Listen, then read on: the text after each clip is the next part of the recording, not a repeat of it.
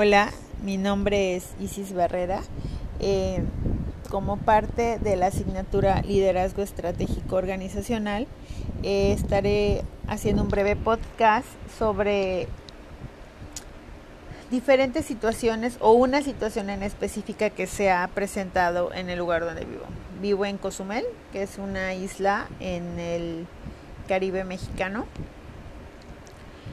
La problemática que se presentó fue el año pasado en el mes de octubre. Se descubren que los corales están eh, muriendo por una enfermedad que se llama síndrome blanco. Avanza rapidísimo, mataba colonias completas de coral en, tres, en 13 semanas. Había una diferencia eh, muy físicamente evidente. Entonces, la decisión de el, eh, la CONAMP, eh, lo que nosotros conocemos en la isla coloquialmente como Parque Marino, que es la Comisión Nacional de Áreas Protegidas, nombre formal, decide cerrar la navegación o restringir la navegación al norte, eh, perdón, al sur de, de esta región conocida como Parque Marino en Cozumel. Obviamente eh, es una isla turística que mucha gente se dedica al snorkel y al buceo. Hay una, hay un área que es una, eh, es una barra de arena que se conoce como el cielo, que es muy popular y que tomó muchísima popularidad por los medios o por las redes sociales en los últimos dos años. Entonces, eh, mucha gente empezó a venir específicamente para ir a ese lugar. Entonces, al momento de cerrar los arrecifes también se restringía el acceso a ese lugar.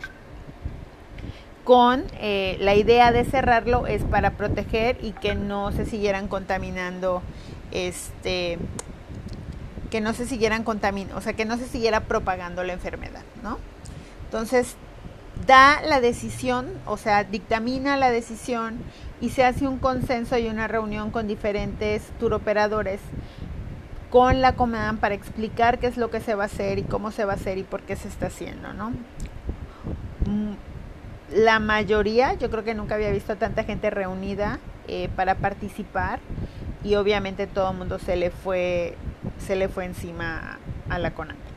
Nadie quería que se cerrara, que porque se va a cerrar por dos meses, además de que se cierra a principios del mes de octubre, que es como el final de la temporada este, el final de la temporada baja, donde todos tienen recursos económicos bastante restringidos, y se menciona que no se va a abrir sino hasta diciembre o enero.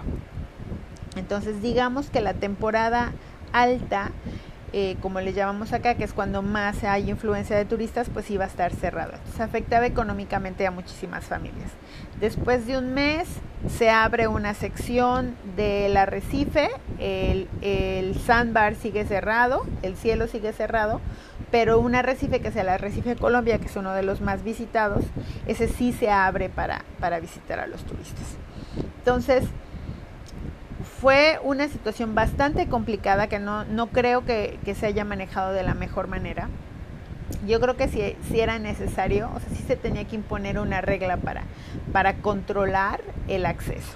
Sin embargo, se supone que todas las empresas que entran al parque marino tienen que tener brazaletes que son los permisos o los derechos que pagas para tu entrar.